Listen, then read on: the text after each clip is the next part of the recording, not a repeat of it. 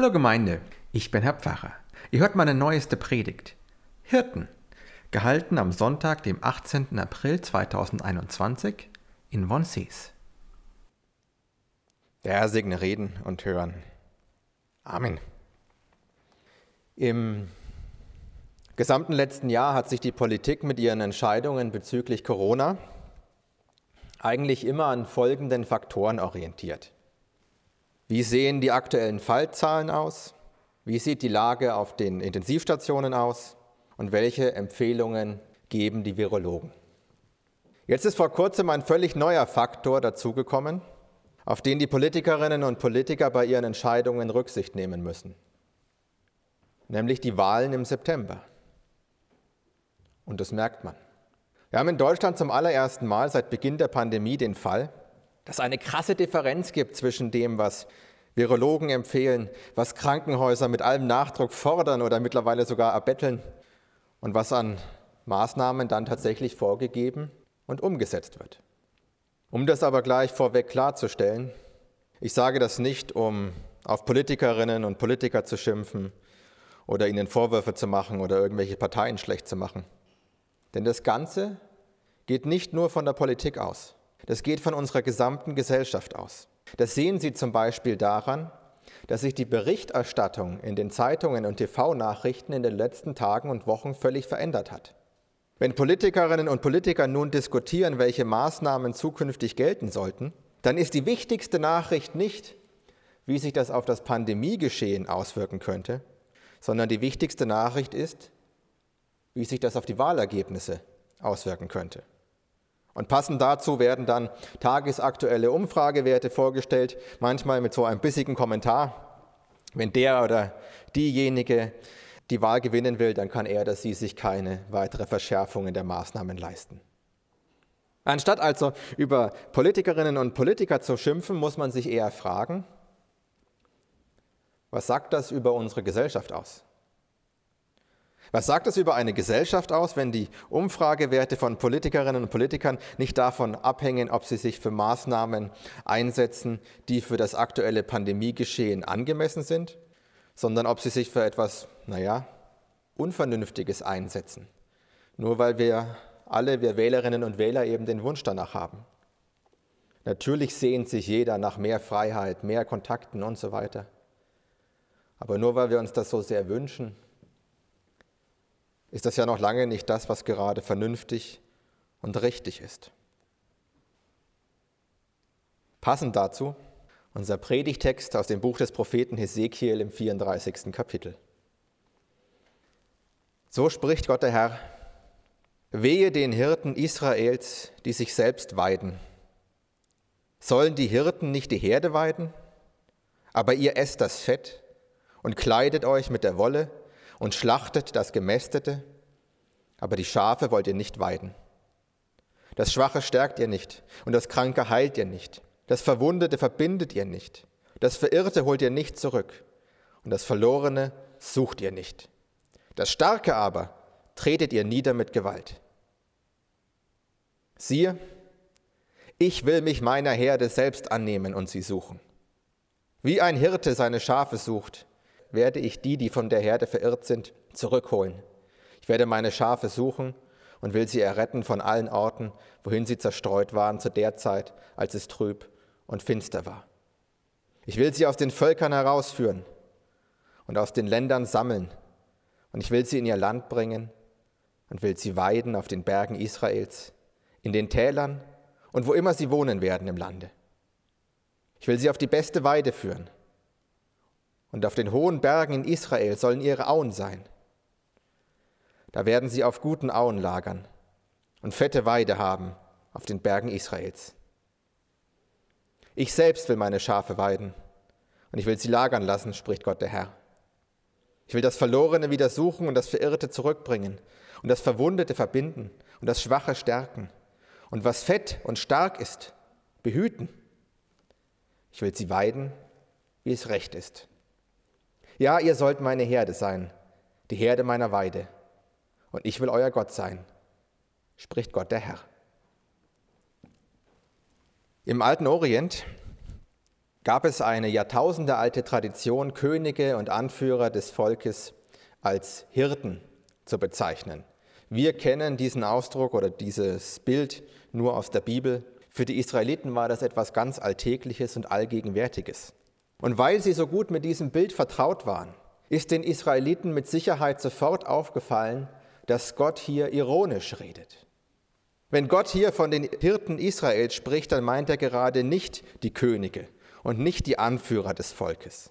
Er meint die Hirten in Anführungsstrichen, möchte gern Hirten oder selbsternannte Hirten. Das waren Leute, die sich für etwas Besseres und Wichtigeres gehalten haben als alle anderen. Es waren Leute, die meinten, ihre Bedürfnisse stünden über denen der anderen. Das waren Leute, die an sich dachten, aber nichts auf andere oder die Gemeinschaft gaben. Sie lachten vielleicht eher noch über die anderen und sagten sich, die sind doch selber schuld, wenn sie so dumme Schafe sind. Gott kritisiert hier nicht einen einzelnen König oder Anführer. Er kritisiert das Volk, zumindest große Teile davon. Alle die, die die Gesellschaft nur ausnutzen und von ihr profitieren, aber nichts zu ihrem Wohl beitragen. Alle die, die gerne von der Herde leben wollen, die Fleisch und Wolle und Profit einsacken möchten, aber sich nicht um die Herde kümmern. Gott macht angesichts dieser Situation nicht lange rum. Er macht sich kurzerhand selber zum Hirten. Und zwar sowohl zum Hirten des Volkes als Ganzem, als auch eines jeden Einzelnen. Und das ist wichtig, weil so kommen eben die Interessen aller und die Interessen der Einzelnen zu ihrem Recht. Gott macht sich zum Hirten eines jeden Einzelnen. Damit hat jeder Einzelne eine ganz unmittelbare Beziehung zu Gott. Und Gott eine ganz unmittelbare Beziehung zu jedem Einzelnen. Dann braucht es eben keinen Priester und keinen König oder Propheten, der zwischen Mensch und Gott vermittelt. Jeder kann sich unmittelbar selber im Gebet an Gott wenden. Und umgekehrt erfährt jeder Einzelne ganz persönlich Gottes Zuwendung, Leitung und Segen. Gott macht sich zum Hirten eines jeden Einzelnen. Damit hat jeder Einzelne auch eine ganz neue Freiheit. Diese Freiheit zeigt sich schön daran, dass Gott gleich dreimal sagt, dass die Israeliten auch auf den Bergen weiden werden. Die Berge sind traditionell Orte, wo falsche Götter verehrt werden und Götzen verehrt werden. Da haben die Frommen nichts zu suchen. Für die Israeliten aber gibt es keinen gottlosen Ort mehr oder keinen Ort, wo Gott nicht da ist. Gott ist, wo sie sind und sie sind, wo Gott ist. Ob es irgendwo gottlos ist, hängt nicht vom Ort ab, sondern nur noch vom Glauben und vom Verhalten der Israeliten. Und das bringt uns zum dritten und letzten. Gott macht sich zum Hirten eines jeden Einzelnen. Damit gilt, jeder einzelne Israelit ist nun Gott Rechenschaft schuldig. Die Sünden des Volkes lassen sich nun eben nicht mehr auf den König oder auf die Anführer schieben. Jeder ist selber für seine eigenen Taten verantwortlich und jeder muss für sie vor Gott gerade stehen. Gott macht sich aber eben auch zum Hirten des Volkes als Ganzem. Das bedeutet unter anderem, dass er die Israeliten zurück ins heilige Land bringt, von überall, wohin es zerstreut war. Das bedeutet aber vor allem, dass Gott selber dem Volk den Gemeinschaftssinn schenkt, der ihm bisher fehlte bzw. der ihm abhanden gekommen war. Gott sammelt die Israeliten, er offenbart sich durch sein Wirken, er schenkt ihnen den Glauben an ihn und er gibt ihm seine Gebote, um danach zu leben und auch den Willen, nach ihnen zu leben. Mit Gott als Hirten eines jeden Einzelnen und der Gemeinschaft als Ganzer kann das Volk Israel gut leben. Da achtet man aufeinander, da hilft man einander, da ist man füreinander da. Nur eine Sache macht Gott nicht. Von Strafe sagt er kein Wort. Er könnte ja auch die selbsternannten Hirten verdammen oder Schlachtschafe aus ihnen machen, um mal im Bild zu bleiben. Macht er aber nicht. Das Volk braucht nicht noch mehr Unheil, es braucht Heilung. Und die schenkt Gott. Das ist Gnade. Und wenn Ihnen das jetzt alles seltsam vertraut vorkommt, dann ist das kein Zufall. Was Gott dem Volk Israel geschenkt hat, hat er auch uns geschenkt durch Jesus Christus. Den hat Gott für uns zum Hirten gemacht. Durch Christus haben auch wir dieselbe unmittelbare Nähe zu Gott. Wir können uns in jeder Lebenslage direkt an ihn wenden. ohne einen Vermittler. Durch Christus haben wir auch dieselbe Freiheit. Weder haben wir einen Staat für alle Christen, noch brauchen wir einen. Denn wo immer wir sind, können wir unseren christlichen Glauben leben, zumindest von Gottes Seite aus. Ob andere Menschen das zulassen, ist eine Frage für sich. Für uns gilt jedenfalls, Gott ist da, wo wir sind und wir sind, wo Gott ist.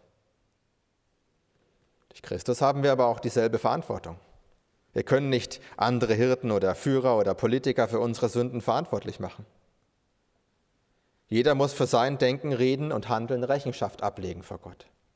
Dass wir dann Christus auf ein gnädiges Gericht hoffen können, heißt ja nicht, dass wir mit unserem Denken, Reden und Handeln sonst Narrenfreiheit haben.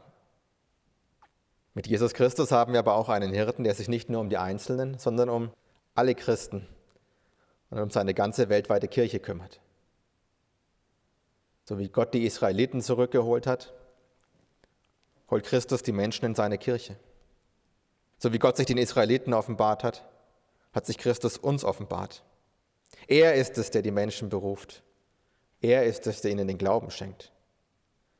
Wenn er sich dabei menschlicher Worte, zum Beispiel einer Predigt oder menschlichen Vorbildern, zum Beispiel von Eltern oder Großeltern bedient, dann bleibt es dennoch sein Werk. Und dieser Glaube, den er uns schenkt, ist nicht nur ein bloßes Fürwahrhalten. Es ist die Liebe zu Gott und es ist die Liebe zum Nächsten.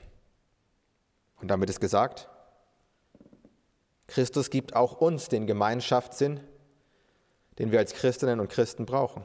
Und er gibt auch uns den Antrieb, nach Gottes Willen zu leben.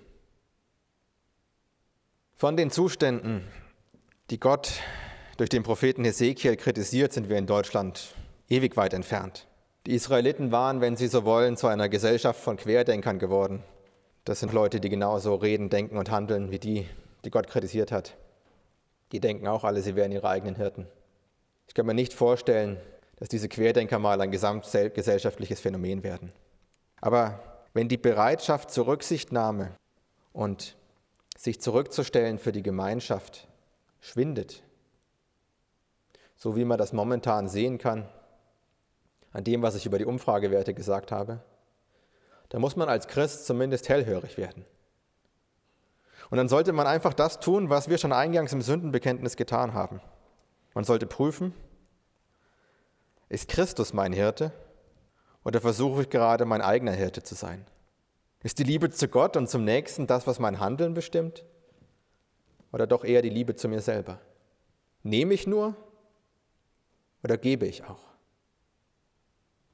Und ganz wichtig ist auch die Frage, trage ich mit meinem Reden, Denken und Handeln dazu bei, dass es immer mehr selbsternannte Hirten gibt, weil ich das gutheiße, lobe, bewundere. Und falls man diese Fragen bejahen muss, dann heißt es einfach wieder zu seinem Hirten Jesus Christus zurückzukehren. Wir dürfen nie vergessen, Christus sucht das Verirrte und er stärkt das Schwache. Er wird uns nicht verjagen, sondern er wird sich unserer annehmen. Er stärkt dann wieder unseren Glauben. Und er lässt die Liebe zu Gott und zum Nächsten wieder aufflammen. Und ehe man es sich versieht, denkt, redet und handelt man wieder ganz anders. Nämlich so, wie wir Christen das sollten. Das ist, was der gute Hirte macht. Für uns Christen sind weder Politiker, noch Virologen, noch Querdenker Hirten. Das ist allein Jesus Christus. Durch ihn sind wir aber alle miteinander verbunden und einander verpflichtet. Worin sich dieses Verpflichtetsein in der gesellschaftlichen und politischen Debatte um Corona je und je äußern muss, das kann ich Ihnen nicht pauschal sagen. Das hängt immer vom Einzelfall ab. Arbeitgeber zum Beispiel haben eine besondere Verantwortung für ihre Angestellten. Und die werden sich darum entweder um staatliche Hilfen bemühen oder sie werden sich dafür einsetzen, dass es wieder Öffnungen gibt, natürlich unter einem Schutzkonzept. Das Personal in Kitas und Schulen hat eine Verantwortung für die Kinder. Die werden fordern, dass hier etwas getan wird. Viele andere Gruppen haben für andere Leute eine besondere Verantwortung. Und wenn sie das in die gesellschaftliche und politische Debatte einbringen, zusammen mit dem Verständnis, dass die Bedürfnisse der anderen Gruppen ebenso berücksichtigt werden müssen, dann ist viel getan. Dann hat man eben nicht nur an sich gedacht und an den eigenen Vorteil. Für viele Menschen reicht es wahrscheinlich schon, wenn sie ihre Wut nicht in die gesellschaftliche Debatte einbringen. Der Frust und die Wut sind ja berechtigt. aber es ist keine Handlungsgrundlage. Und dann fehlt nur noch eins, ein bisschen Gottvertrauen. Etwas Vertrauen darauf, dass unser Hirte auch unsere gesellschaftlichen und politischen Prozesse mitleitet. Gott spricht, ich will das Verlorene wieder suchen und das Verirrte zurückbringen und das Verwundete verbinden und das Schwache stärken. Was fett und stark ist, will ich behüten. Ich will sie weiden, wie es recht ist. Und der Friede Gottes, der höher ist als alle unsere Vernunft, der bewahre unsere Herzen und Sinne in Christus Jesus. Amen.